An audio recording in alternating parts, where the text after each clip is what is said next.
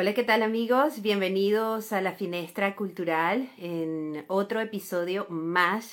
Antes de, comenzar, quiero darles las gracias a todas las personas, los encantadores finestreros que se comunican con nosotros todo el tiempo, nos escriben, escuchan nuestro podcast a través de Spotify, a través de las diferentes plataformas, a través de Apple Podcast también, en esta ventanita que se abre siempre al mundo.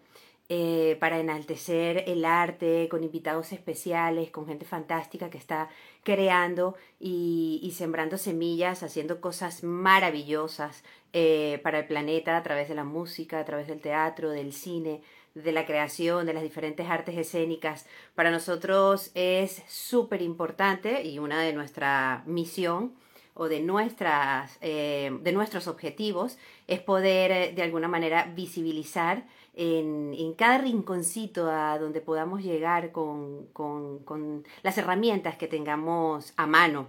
Y, por supuesto ahora con tanta tecnología que, nos sirve de puente para llegar a los corazones de, de muchas personas. Hoy tenemos una invitada súper especial desde Colombia vamos a hacer contacto a los finestreros que se están uniendo en este momento para ponerlos un poco en contexto.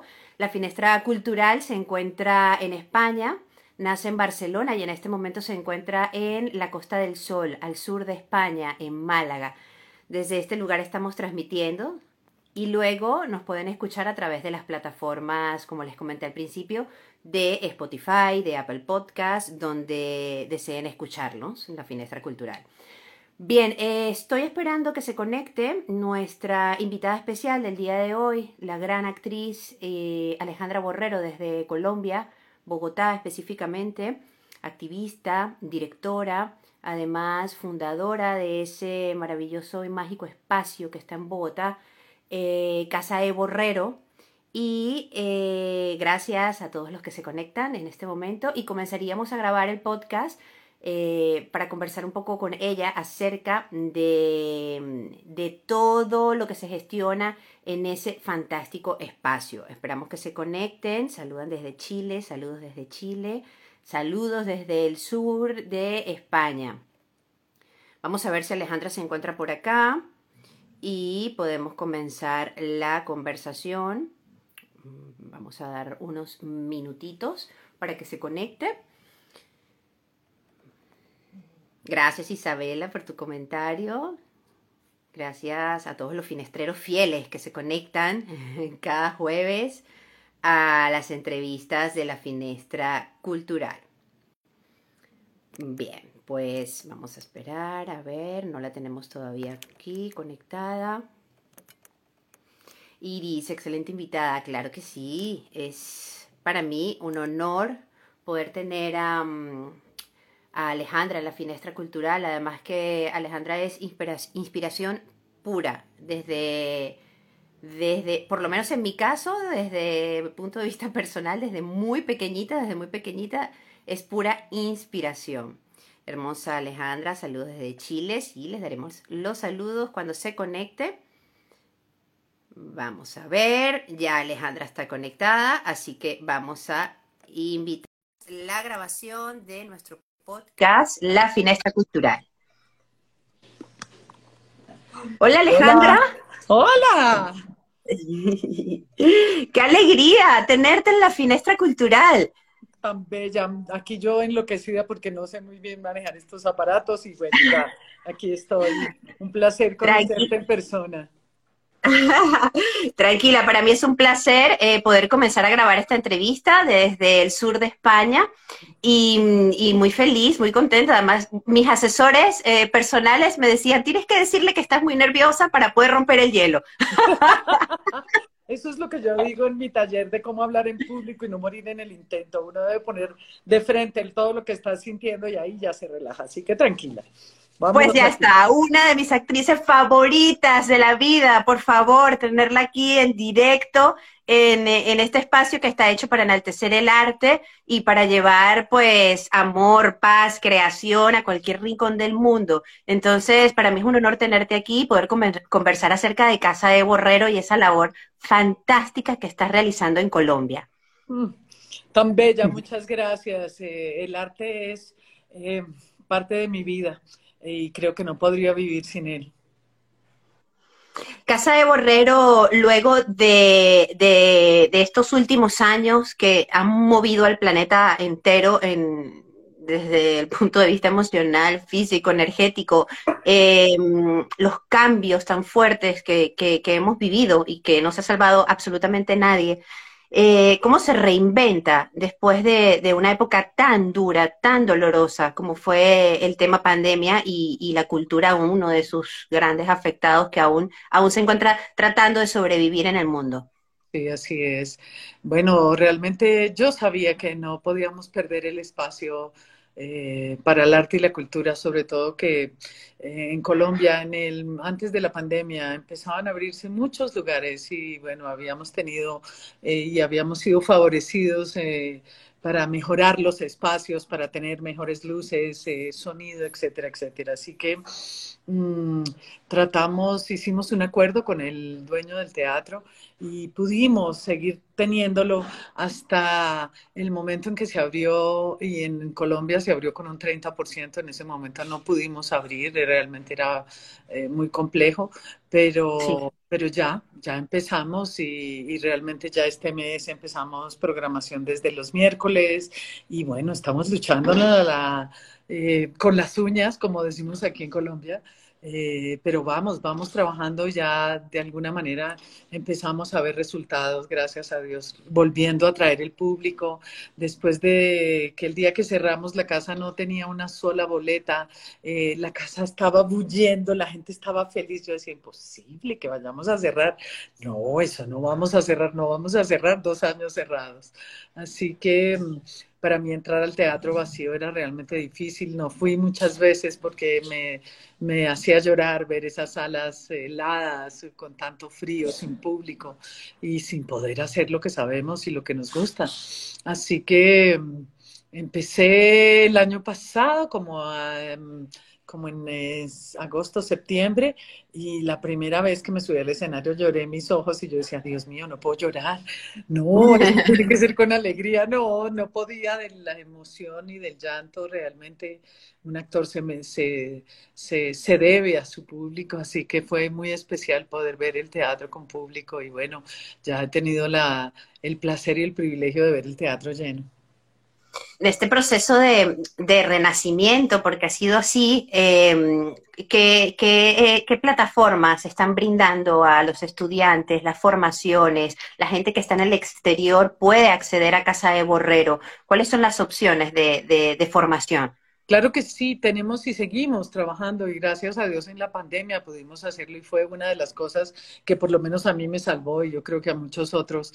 Eh, poder dar clases desde, desde estos medios eh, que, bueno, yo terminaba con un dolor de cuello de mirar a todos los actores chiquiticos, pero pero fue realmente increíble lo que sucedió porque tuve público, bueno, tuve alumnos desde Holanda, desde Los Ángeles, desde eh, México, de Brasil, eh, y, realmente qué bello fue encontrarnos todos como, como unos, cada uno aportando desde su, desde su idiosincrasia, desde su manera de ver el mundo. Así que mm, seguimos teniendo talleres virtuales, sin embargo, seguimos, empezamos este año ya con los laboratorios presenciales en la casa. Tenemos todo un laboratorio que dura tres años, eh, donde empezamos, digamos, todo un trabajo preexpresionista y empezamos una labor con los chicos con la idea de que ellos salgan, además, empezando a hacer su trabajo sin esperar a que los llamen. Yo recuerdo cuando, cuando terminé mi escuela, yo salí y dije, ¿y ahora quién me va a llamar y quién me conoce? ¿Y yo cómo hago para hacer esto? ¿Y cómo se hace? Así que no quisiera que ninguno de ellos sintiera una cosa así ruim. Y y, bueno, los incentivamos mucho a que sean ellos mismos sus gestores. Y tengo muchos chicos que ya tienen grupos de teatro, que ya han abierto espacios, que bueno, están haciendo cine, televisión, están, están haciendo presentadores, se han vuelto influencers. Y bueno, todo eso eh, les ha ayudado, digamos, todo su, su trabajo actoral les ha dado esa libertad de poder expresarse de otra manera en esta pantalla y en muchas otras.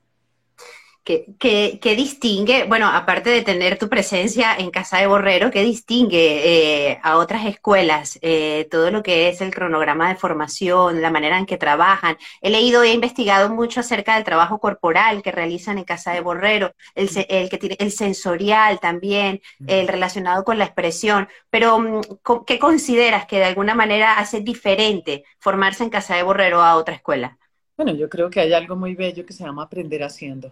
Yo creo que a mí me faltó escenario cuando estuve en la escuela y yo nunca quisiera que los chicos no sintieran y supieran lo que es el voltaje de estar subido en el escenario. Así que están ahí desde el principio, errando, entendiendo, conociendo desde su cuerpo. Creo que todo lo que pasa por el cuerpo y no se queda aquí, ya se queda instalado en cada uno de nosotros. Así que eh, la premisa de aprender haciendo es fundamental. Eh, en la escuela tenemos más clases de actuación que ninguna otra escuela. Tenemos mucho más trabajo de cuerpo y de voz, que era realmente lo que más me interesaba. Yo creo que los, actores de, Colombia salen todos como en un nivel y yo quería tener la posibilidad de darles, eh, digamos, un nivel diferente a nivel de voz, a nivel de cuerpo y por supuesto a nivel de, oficio sobre el escenario. Sí, eh, la escuela ha cambiado a raíz de, mm, de, la pandemia, de, este proceso de renacimiento. Es decir, tú miras hacia atrás y ves la escuela desde hace unos 10 años atrás y, cómo la ves actualmente, cómo ha sido ese crecimiento em, como familia, literalmente, de los que se forman dentro y de los profesores. Eh, ¿Cómo ha sido ese cambio, ese crecimiento a raíz de, bueno, de este, de, estos, de este golpe tan duro que ha vivido el mundo? Bueno, logramos tener un espacio por fuera de la casa porque ya los chicos no cabían, esto era la locura, empezaban a saltar y a brincar y se escapaba de caer la casa. Eh, así que tuvimos un espacio precioso y teníamos más de 150 muchachos, así que ahora la escuela, la escuela se ha reducido mucho, estamos en casa porque realmente en este momento pues la escuela tiene, estamos empezando de nuevo, como decíamos, yo creo que parece como cuando empecé... Eh, cuando empecé CASAE, que éramos, empecé dictando clases y éramos muy pocos. Bueno, estamos otra vez como en esos momentos, sin embargo, con profesores que ya han trabajado con nosotros por muchos años, con una, con una, con un bagaje de, de lo que realmente es importante en cada uno de los años y creo que ese primer año, por ejemplo, de preexpresionismo es precioso. Yo hubiera soñado tener una clase de esas que nunca tuve. Y yo cada vez que los veo lloro de la, de la emoción de ver el trabajo que hacen eh, porque después cuando uno sale a trabajar y cuando uno es un profesional ya no tiene tiempo de hacer estas cosas y esto es fundamental hacerlo en la escuela. Ellos, eh, muchos de ellos llegan pensando que ya van a tener un libreto y van a empezar a hacer una escena y por supuesto nada que ver y entonces se impresionan mucho, pero realmente es el trabajo más Em, es la base de todo el trabajo, ¿no? La presencia escénica, el, observar, el escuchar, el, eh, el, saber que estamos con otro, que mm, a imitar, a reconocer en los animales, en, los objetos, en las bueno, realmente es un trabajo precioso mm, y, y, es un trabajo donde la voz tiene una tarea diferente y empiezan a hacer un eh, a conocer sus instrumentos, ¿no? Que es una cosa muy bella. Eh, tu relación con, los estudiantes y mm, eh, veo que además de esta trayectoria que, tienes como, como, actriz, como artista, como activista, y mm, cómo, cómo es con, el, con, con los alumnos. Desde afuera se percibe como, como una especie de madre, ¿no? Eh, cuando vemos las entrevistas, cuando escuchamos que estás dirigiendo alguna obra o estás hablando de alguna entrevista acerca de un proyecto específico y estás rodeada de tus alumnos, es como una especie de madre que está como muy atenta de todo lo que está sucediendo y lo dijiste al principio, no quiero que a ellos les vaya a ocurrir eh, esto de salir de pronto a la calle, ¿no? Y no estar preparado para una gestión mm, cultural eh, específica, ¿no? Y, quizás todas esas cosas que, pudiste vivir eh, en, tu, en, tu, en, tus inicios de carrera, ¿no? ¿Cómo es esa relación emocional más allá de la, de la directora de CASAE? Pues un poco madre, sí, tienes toda la razón. Soy, eh, de alguna manera, termino yéndoles las historias, las vidas, eh, acompañándolos un poco, porque además un actor que se conoce a sí mismo, un actor que puede reflexionar sobre lo que es, lo que, lo que siente, lo que vive, lo que, lo que lo toca, es un actor, es un mucho mejor actor. Eh, si no te, si no eres capaz de indagar acá adentro, no vas a poder eh, llevar a escena lo que realmente se necesita. Así que este aspecto de, lo blanco y lo negro, de, abrir el abanico y realmente mirar todos los aspectos sin juzgarlos, es una de esas cosas bellas que sucede en escena. Y, y para mí, bueno, con todo el trabajo, yo estoy trabajando mucho con eh, actores naturales, y esto es una palabra absurda, pero eh, creo que todos somos actores de nuestra vida, todos nos echamos un cuento, todos tenemos héroes y, y, y, villanos, todos tenemos momentos de heroísmo y momentos de fracaso, conflictos que resolver, así que cada uno está actuando su vida de alguna manera, ¿no? Todos tenemos ese... Eh, y, el, y lo interesante es que realmente eso nace de todo lo que nos han enseñado, del lugar donde nacimos, de la cultura que tenemos, de la política que tenemos, de, de la religión que profesamos. Así que cuando uno realmente puede hacer a un lado esas cosas y mirarse a sí mismo, se da cuenta que es otro. Así que yo trabajo con cosas que para mí fueron muy importantes y fue, digamos, todo un trabajo, por decir algo espiritual, un trabajo de confrontarme conmigo misma. Y, y bueno, les hago ejercicios que se quedan un poco aterrados, pero que les permite realmente conocerse de otras maneras, ¿no? Yo realmente ya soy una persona muy arriesgada en mi trabajo cuando comencé. Eh, comencé con una psicóloga y yo le decía, por favor, dime qué no debo hacer con estos chicos.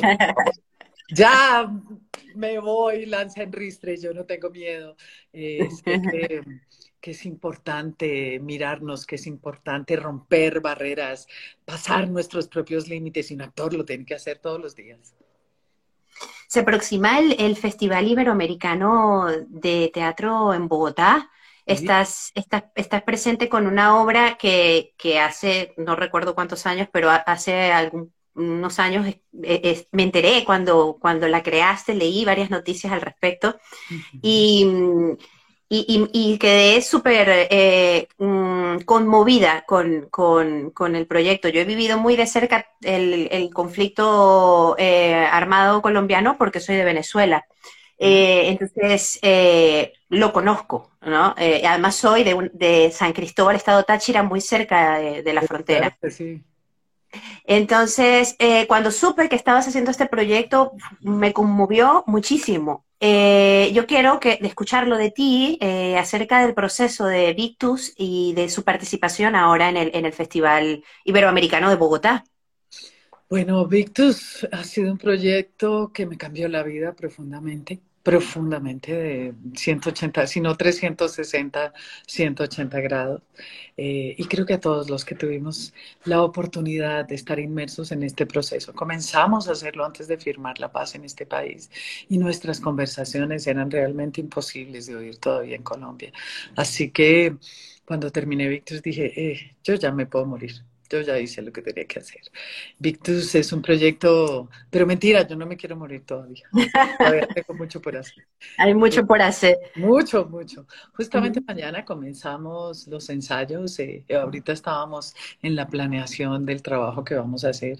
Y Victus, yo creo que es un proyecto único en el mundo. Yo creo que nunca nadie ha juntado a todos los que estuvieron, a todos los actores de este conflicto armado. Y en Colombia, pues son cuatro bandos. Eh, bien marcados que tienen que ver con, por supuesto, los guerrilleros, los paramilitares, que son ultraderecha, eh, los militares y los policías en retiro que tengo en el, eh, pero por supuesto he trabajado con muchos militares y he podido también reconstruir mi relación con ellos. Yo he trabajado siempre con víctimas eh, del conflicto, así que no tenía un, una, digamos, una, una buena referencia acerca del tema militar en una guerra de 50 años, todos todos eh, cometieron eh, todo tipo de crímenes, eh, todos nos volvimos viles, aún los que vimos esta guerra por televisión, todos aquellos que no hicimos algo por ayudar a salvar a tantos secuestrados que estuvieron por no solo un año, 20. 25 años secuestrados. Imagínate eso. Y realmente la indolencia, que genera la guerra es una cosa muy dolorosa, así que yo sabía que tenía que entregar de mí lo que yo podía eh, para este trabajo, después de trabajar con víctimas, eh, con mujeres víctimas de violencia por todo el país. Y llegó un coronel del ejército a pedirme que trabajara con las víctimas militares y yo me quedé un poco y dije, ¿será? Entonces nos fuimos a pensar y le dije, bueno, yo trabajo con las víctimas militares, pero sí podemos trabajar con todos. Y me metí en esta vaca loca. Eh, no te puedes imaginar lo que fueron los primeros días. No le contamos a nadie ni a qué grupo pertenecían ni quiénes eran, porque no queríamos que hubiera ningún estigma sobre ellos. Y lo primero que pudimos empezar a trabajar fue sobre eso, el estigma, ese, ese señalamiento, ese nombre que tienen acá arriba. Tú eres de este bando, tú eres de este otro. Ah, así que ni ellos mismos sabían de qué grupos eran y se volvieron amigos entre enemigos. Y fue una cosa muy impresionante verlos porque el día, a la cuarta semana, cuando contamos historias, cuando ya pudieron hablar de lo que les, de lo que eh, habían vivido, algunos de ellos estuvieron un par de semanas muy golpeados, no sabiendo qué hacer, nos saludaban al amigo que ya había sido su amigo con el que estaban sentados conversando, eh, pero que realmente yo también tuve que borrar mis estigmas, y yo también tuve que aprender a conocer, a entender que detrás de esos nombres están unos seres humanos que han sufrido profundamente esta guerra colombiana. Así que Victus da fe de eso, ¿no? Empezamos con una primera parte que se llamó La Memoria, que fue mm, los primeros tres meses de trabajo, que era un trabajo de reconciliación que estábamos haciendo con la OPM y donde no teníamos supuestamente que entregar ningún, ningún eh, resultado, digamos, artístico, pero yo no soy capaz de hacer eso así, así que yo les rogaba a todos mis compañeros, no hagamos algo, por favor, no puede ser que no vayamos a mostrar algo después de esto y empezamos a hacer unos pequeños ejercicios sacados de todo lo que sucedía todos los días. Y cuando la gente empezó a ver la memoria, todo el mundo la quería ver, quería venir, el presidente quiso, y yo le dije, no, pero espérese un momentico, es que realmente hay tanta información, yo tenía mi casa llena de papeles de lado a lado, me odiaban en esta casa, me decían, ya podemos quitar, yo, no, me van a quitar ningún papel porque necesito toda esta información. Y, y, y de ahí el Ministerio de Cultura eh, nos apoyó para poder montar eh, Pictus la Reconciliación, y entonces... Eh, digamos que es una muestra clara mm, de todas las verdades, no de una sola. Además, pues entendí muchas cosas, ¿no? Yo en un principio quería contar una historia con fechas, con y me di cuenta que no tenía nada que ver con eso en el camino. Por eso, por eso los, eh, digamos que el trabajo de, de los ensayos, el trabajo del laboratorio que se va haciendo mientras uno va trabajando, eh, rompe también al director mismo eh, ideas de lo que tiene preconcebido que quiere de la obra. Hoy empiezo otro proyecto que estoy haciendo. Eh, mañana empiezo con Victus de nuevo, pero bueno, ya vamos, ya vamos sobre, sobre un camino hecho, pero hoy comienzo una pieza muy bella que se llama Una noche para siempre y es la historia Mire, de Manuela y su esclava Jonatas. Y esta es una historia intimista, preciosa, de dos mujeres que quiero que tenga ese olor a cocina, a costurero, a enagua, que tiene como una necesidad de hablar desde, desde estas mujeres que lucharon por la libertad que nunca tuvieron, porque esta era la libertad de los hombres, no de las mujeres, por supuesto. Apenas estamos en nuestro camino libertario. Así que, y esta pieza también va a recoger a las manuelas que hay en Colombia, mujeres que están haciendo sus luchas libertarias, que están apoyando, y entonces voy a hacer toda una convocatoria, voy a escoger textos y las voy a incluir en la obra. Y yo ya en ese sentido, mis, mis compañeros de trabajo me dicen, Alejandra, ¿cómo es esto trabajar con ellos? Pero ¿cómo lo haces? yo realmente ahora me aburres trabajar con actores. Entiendo. Eh, eh, lo que has realizado es literalmente un proceso de sanación a través del arte. Eh, ha sido una constelación familiar en el escenario. Literalmente. relaciones familiares con ellos. He traído muchos terapeutas, hemos trabajado sobre muchas cosas porque sabíamos, sabemos lo golpeados y lo desbaratados que están. Así que este tema de la reconciliación es un tema de todos los días. No es que hoy nos reconciliamos y ya mañana nos amamos, no. Ha sido, ha sido un trabajo brutal porque todos los días nosotros en Colombia cuando éramos chiquitos decíamos, hagamos las paces.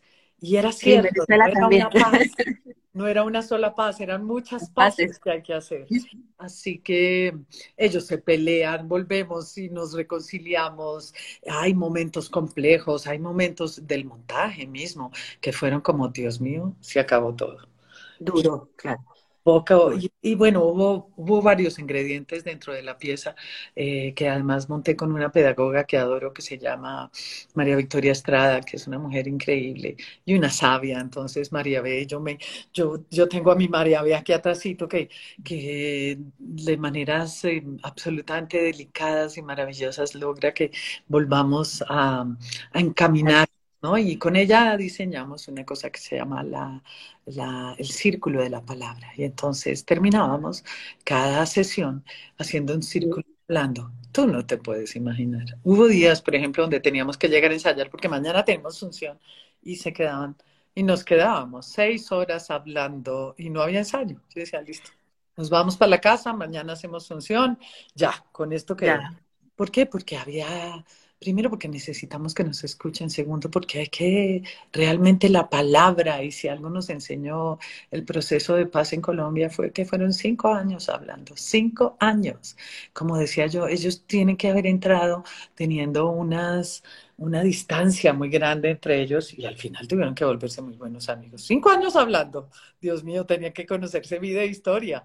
Así que creo que el diálogo es algo que se nos olvida, el diálogo em, y de todo tipo, ¿no? Porque además, por ejemplo, uno va a España y ve como la gente se habla y hace así y, gritan y uno dice, se van a matar. En Colombia alguien saca una pistola y mata al otro. Se paran, se dan un beso y se van y uno, ay, qué raro. ¿No? Eh, te iba a preguntar justamente, este proyecto ¿Crees que mm, o consideras que podría ser un proyecto de, exportación para otros conflictos armados en otros países? ¿Consideras que, podría ser aplicado en otros lugares del mundo? Claro que sí, claro que sí. Yo creo que encontramos unas claves muy interesantes en el trabajo y decirte lo primero es el amor, el amor. Eh, en entregarte de corazón. Lo primero que hicimos fue escucharnos el corazón. Ellos, eh, y les pedimos a esos hombresotes inmensos que acaban de llegar, que yo decía, y si dicen que no, ¿qué, ¿qué voy a hacer, Dios mío?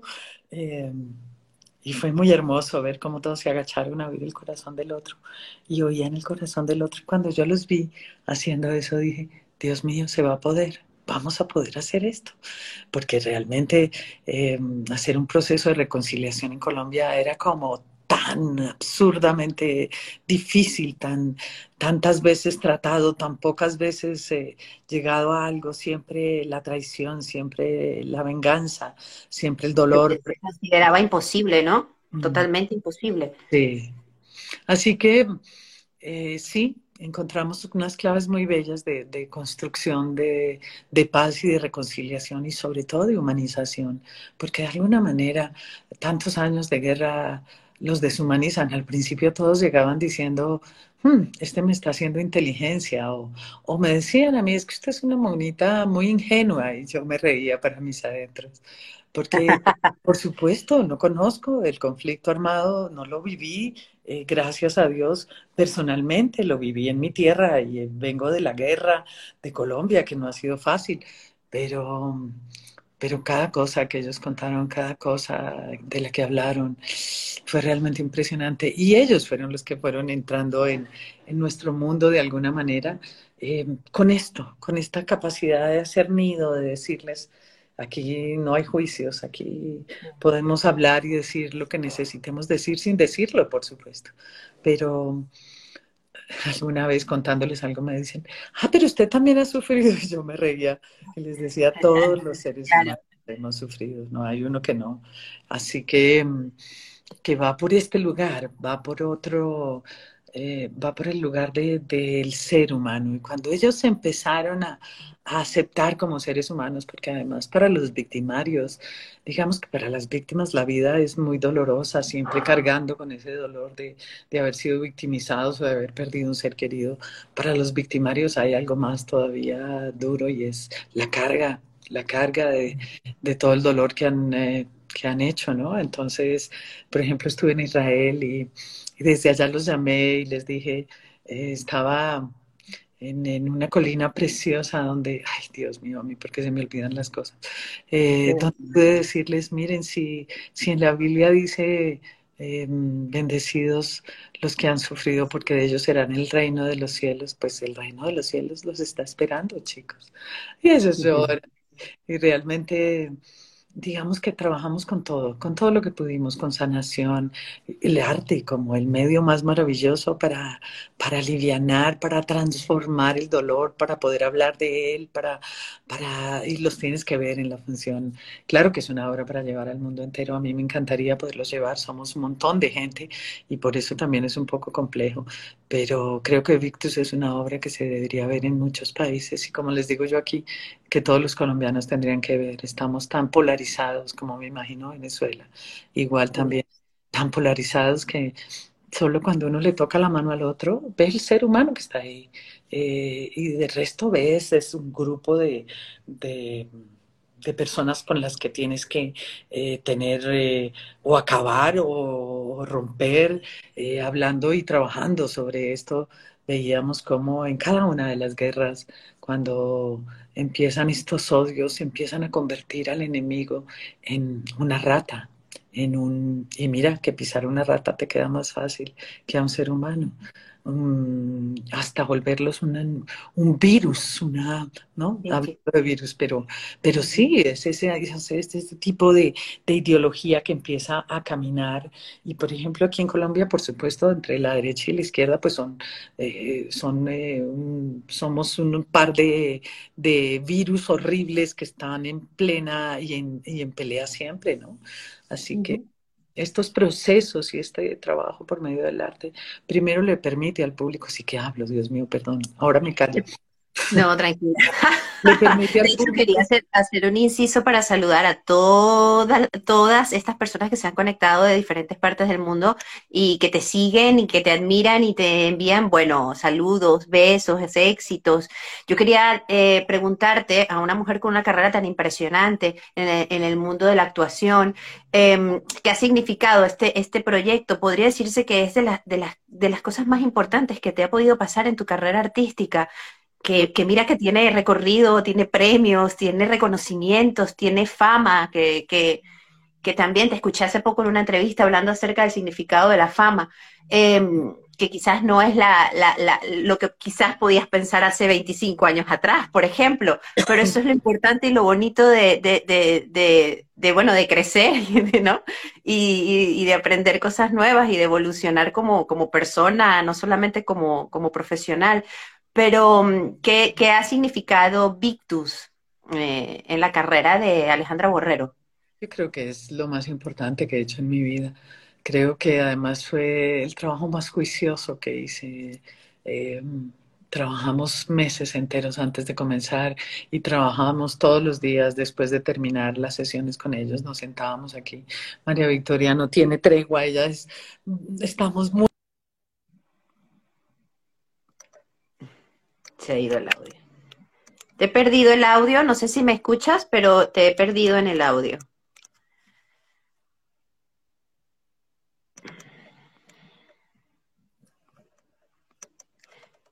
A ver, a ver. Te perdí el, perdí el sonido, no sé por qué, a ver si me escuchas. Ahora sí, ahora sí, te escucho. Ya, de nuevo. Estaba entrando una llamada y este teléfono empieza a moverse y bueno. eh, digamos que posiblemente sí es el trabajo más serio que he hecho, el más juicioso que he hecho. Trabajamos meses enteros preparando el proyecto porque nosotros mismos teníamos mucho miedo, no sabíamos muy bien qué, cómo íbamos a hacer este trabajo, cómo íbamos a llegarles a, ideas tan opuestas, cómo íbamos a llegar a un punto en común. Así que estuvimos aquí en la mesa leyendo, escribiendo, eh, sacando material, entendiendo, eh, digamos, eh, qué ha sido y cómo son los procesos en la guerra, y con psicólogos, y bueno, estuvimos leyendo mucho para um, Boris Cibulnik, bueno, en este momento no, no estoy recordando Frank. Ay, Dios mío, cuando hablaba de largo tan bueno. Perdón. el arte, el arte, ah, el, arte es, eh, bueno, Victus es la prueba de que el arte es una de las principales herramientas para llevarnos al perdón. Podría ser utilizada mm, eh, como herramienta terapéutica. No, me gusta utilizar la palabra terapéutica, pero eh, las herramientas que utilizaron para poder hacer el montaje de Victus Em, tuvo apoyo terapéutico, entiendo. pues a ver, la OIM cuando nos avalaron el proyecto, que era un proyecto, digamos, único en su género y que nunca habían probado, pues nos puso como cuatro psicólogos que iban todos los días y nos miraban desde la platea y nosotros nunca tuvimos que usarlos. Realmente eh, el arte es capaz de contener eh, todo este dolor y toda esta digamos, eh, todas estas expresiones que no solamente que se somatizan en el cuerpo, algunos de ellos se les inflamaba el estómago, entraban en ataques de pánico, habían momentos muy complejos, pero realmente entre todos pudimos eh, increíblemente contener todo lo que, lo que sucedía, pero no te puedes imaginar cuando empezamos el montaje. Yo empecé montando algunas cosas y, mm, entonces estaba trabajando con un militar, hizo un monólogo y, y, las víctimas venían y me decían, pero ¿y nosotros? ¿Y por qué nos está dejando por fuera? Es que nosotras siempre... Y, esto era, chicas, espérenme un momentico. Era realmente complejo eh, pero digamos que ya había la confianza en que realmente ellas sabían que no iba a dejar nada por fuera. El tema de los abortos en las mujeres de la guerra, por ejemplo, fue uno de esos que fue muy muy difícil de trabajar. Creo que ese fue el único día en que les dije, después de que hablamos una mañana entera sobre este tema, les dije, ¿saben qué? Sentémonos a llorar. Lloremos lloremos un ratico porque es que no... Y llorábamos desconsoladamente y hubo un momento bellísimo donde los hombres se nos arrimaron, nos abrazaron y, nos pidieron perdón por la brutalidad.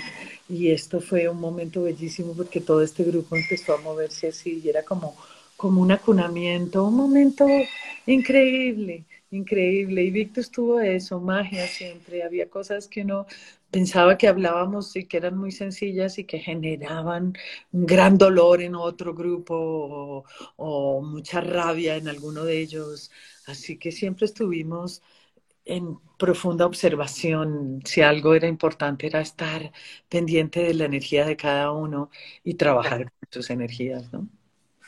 Cuando mm, se nos fue el sonido, cuando perdimos el, sonido, me hablabas acerca de la importancia de este trabajo, ¿no? De lo que, de lo que había eh, significado para ti, de lo que significa para ti em, ser generadora de, de, tanta sanación, ser generadora de, este proceso sanador tan grande. Eh, ¿Cómo se digiere esto?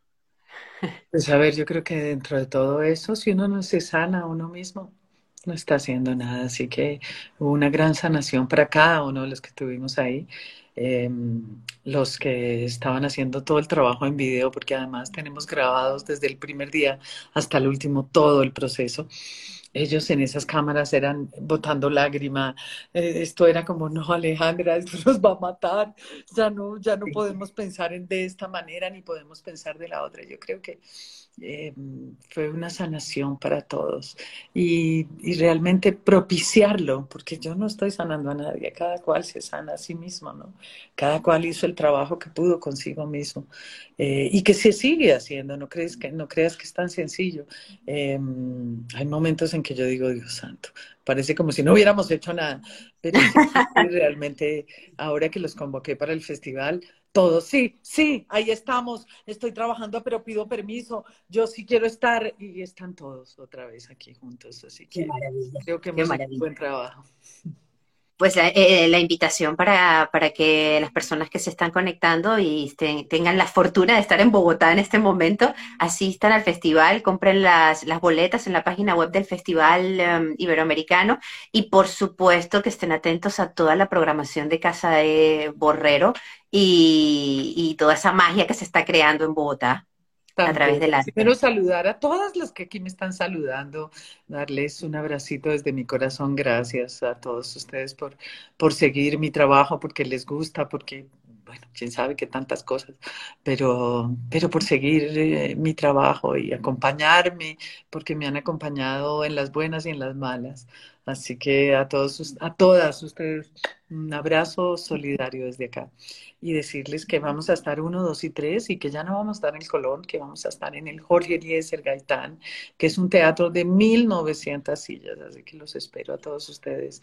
Es la primera vez que la obra se abre al público en general. No veo la hora de ver la cara de la gente y lo que siente la gente, porque te quiero decir que después de Victus la gente se queda sentada, no se pueden ir del teatro, eh, que nos tocó comenzar a hacer un conversatorio que no lo teníamos planeado, pero creo que es parte fundamental de lo que es la obra, porque ahí los conocen y, y, les pueden preguntar cosas y hay momentos de perdón bellísimos de gente que ha sido, digamos, víctima de alguno de los grupos y que va y se abraza con eh, algún representante de ese grupo. Han habido momentos increíbles dentro de Victus y, y bueno, sé lo que eso le produce a la gente, así que yo imagínate llevarla a Venezuela, lo lindo que sería, llevarla a España, lo lindo que sería con todos esos dolores de las guerras que siempre están ahí clavados en el corazón. Y sé que los españoles poco hablan de su guerra y sus hijos y sus nietos poco saben de lo que pasó, eh, porque pues estos dolores son de alguna manera también vergonzantes, horribles, eh, y estos son temas, eh, yo me he vuelto experta en hablar temas de los que nadie quiere hablar. pero es fantástico. Claro, de la no violencia, por ejemplo, es como, ay, no, no, no, no, hablemos de violencia. Ahora que comentabas lo de lo de España, sí, yo, bueno, ya siendo residente en España desde hace nueve años aproximadamente, puedo hablarlo con propiedad y, y, yo creo que iría muy bien porque eh, España es un país precioso de gente que está muy unida y a la vez muy separada y cada vez que visitas una región específica, todos quieren eh, ser eh, distintos, todos quieren separarse y no pertenecer a España. Yo tengo el mapa, de pronto lo tomo y digo, pero ya va, es que estos quieren ser unos, estos quieren separarse. ¿España qué queda? El centro nada más, porque todos quieren separarse. Entonces, qué bonito sería poder llevar un proceso, un trabajo tan hermoso de, sanación y reconciliación a través del teatro, como Victus. Bueno, yo creo que en el mundo entero. Y, eh, sería un regalo poder llevarlo a muchos países. Em, y que todas estas plataformas de difusión y de medios de comunicación y, entrevistas y la posibilidad de estar tú eh, como directora, em, seguir uniendo fuerzas para poder, para poder moverla.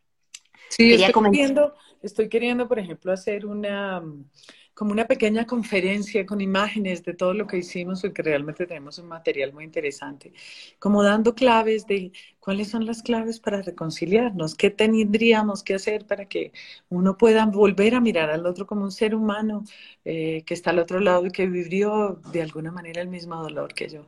Además, no hay un dolor más grande que el otro, y cuando uno ve que hay uno que tiene una historia y no puede con la vida, pero hay otras que tienen 15 15 actos victimizantes encima, desde desplazamientos, abusos sexuales, asesinatos de sus hijos, pérdidas de sus maridos. Uy, que no dice Dios santo. Y todos están de alguna manera caminando un camino. No hay un dolor más grande que el otro, porque cada cual, eh, de alguna manera, uno siempre tiene lo que puede manejar o lo que no.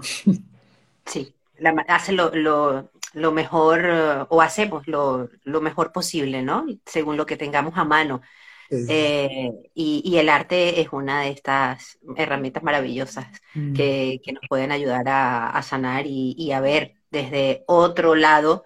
El, desde otro lado, fíjate, era lo que quería comentarte. Mi próximo invitado de la próxima semana, colombiano, de Bogotá, está aquí en España. Hace dos años lo entrevisté y él ha creado el documental Del otro lado. Es un documental basado en hechos de la vida real a raíz del secuestro de su madre por parte de la FARC. Ahora él está acá en España eh, presentando su documental del otro lado con su hermano, su madre ya falleció, y con el, guerrillero que fue el custodio de su madre. Un proceso de, es una historia de reconciliación bellísima. Él buscó, a raíz del proceso del acuerdo de paz, buscó, bueno, por años a este señor, lo encontró, estaba vivo, afortunadamente, y ahora eh, lo acompaña a presentar el documental porque su madre antes de fallecer le dijo, yo los he perdonado a todos, los perdoné a él, los perdoné a todos. Claro, ellos como hijos y además como cineasta, en ese proceso de, perdonar lo que le había pasado a su madre, lo buscó, lo encontró y, es un documental precioso, ya ha ganado muchos premios, estuvo en el Festival de Málaga, eh, va ahora a Francia también, está ahora presentándose aquí en España. Y luego, al finalizar el documental, hay siempre un conversatorio donde está Huerima, que se llama el, que fue su custodio, su hermano y él. Y, y, wow, es un proceso de, de, e, es tal cual lo que me imagino debe pasar en Victus, ¿no? Ver el cómo, cómo se realiza y se cierra ese círculo de perdón. Una escena en la que ves sentado al hijo de esta señora y al guerrillero que la, que la, que la cuidó, bueno, que la, sí, que la vigiló en su, en su secuestro. Eh, este guerrillero le, le, realizó unas agujas de tejer a la señora con balas, fundió balas para darle en el proceso, en, el año de secuestro, darle eh, esas agujas para que tejiera.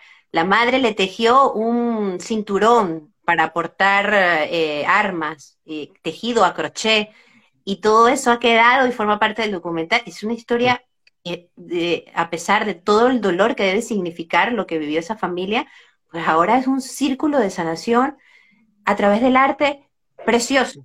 Increíble. Y no quería dejar de comentártelo. Qué lindo, ¿cómo se llama él? Él se llama Iván Guarnizo, es un director, cineasta colombiano, ahora está en Barcelona. y, mm, y bueno, y su documental se llama Del otro lado.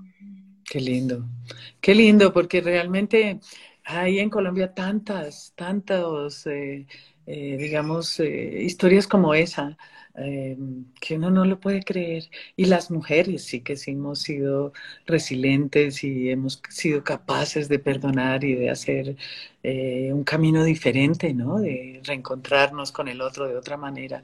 Así que qué bello, me encanta porque mm, eso da muestra y da fe de que en la mitad de la guerra también hay cosas tan bellas como tejerle un cinturón de crochet para que cargue sus armas. Eh, los chicos, por ejemplo, hablaron mucho y eso no quedó la obra, pero sí hablaban de los animales, de cómo se encariñaban con algún animal, con un pajarito, con una lagartija. Uno de ellos hablaba de las hormigas de una manera especialísima y que les mataran esos animales era una cosa que los volteaba, que realmente los desbarataba. Y eso tiene que, tiene, que ver con esa humanidad, ¿no? Que ahí está de todas maneras y, y que podían cuidar un animalito por, por meses y años, darle de comer, llevarlo en el uniforme, cuidarlo para que no le pasara nada. Increíble. Así que siempre hay visos de lo que hay allá adentro como seres humanos. Alejandra, gracias por acompañarnos en la Finestra Cultural desde, desde Bogotá, por, por tu tiempo, por, por, bueno, por seguir creando arte y, por llevar alegría a todos esos corazones que están en el escenario y, a los que están en las, en las butacas también. Eh, Muchas gracias a ti por llamarme, por, por, querer que me metiera a hablar contigo un ratico. Eh, realmente es tan bello esto de, de entrar en la casa del otro, por lo menos en la mía ya entraste. Eh, y, en la mía también.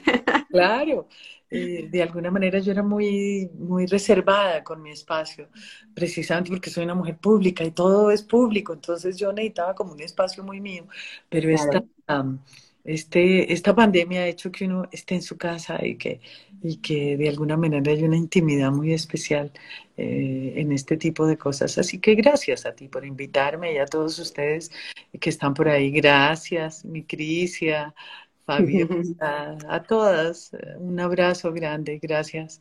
Me voy a ensayo ahorita y bueno, a seguir.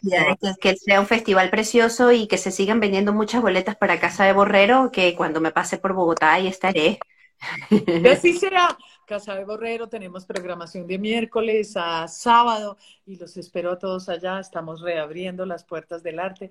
El espectáculo en vivo no tiene comparación y, no existe algo tan bello como ver una buena obra, un buen actor, un espectáculo que te conmueva. Así que allá los espero. Gracias. Un beso desde el sur de España. Ay, qué rico estar por allá. Por allá nos veremos. Pronto iré. Aquí te esperamos. Gracias, Alejandra. Gracias, gracias a todos. Gracias a ti, preciosa. Gracias.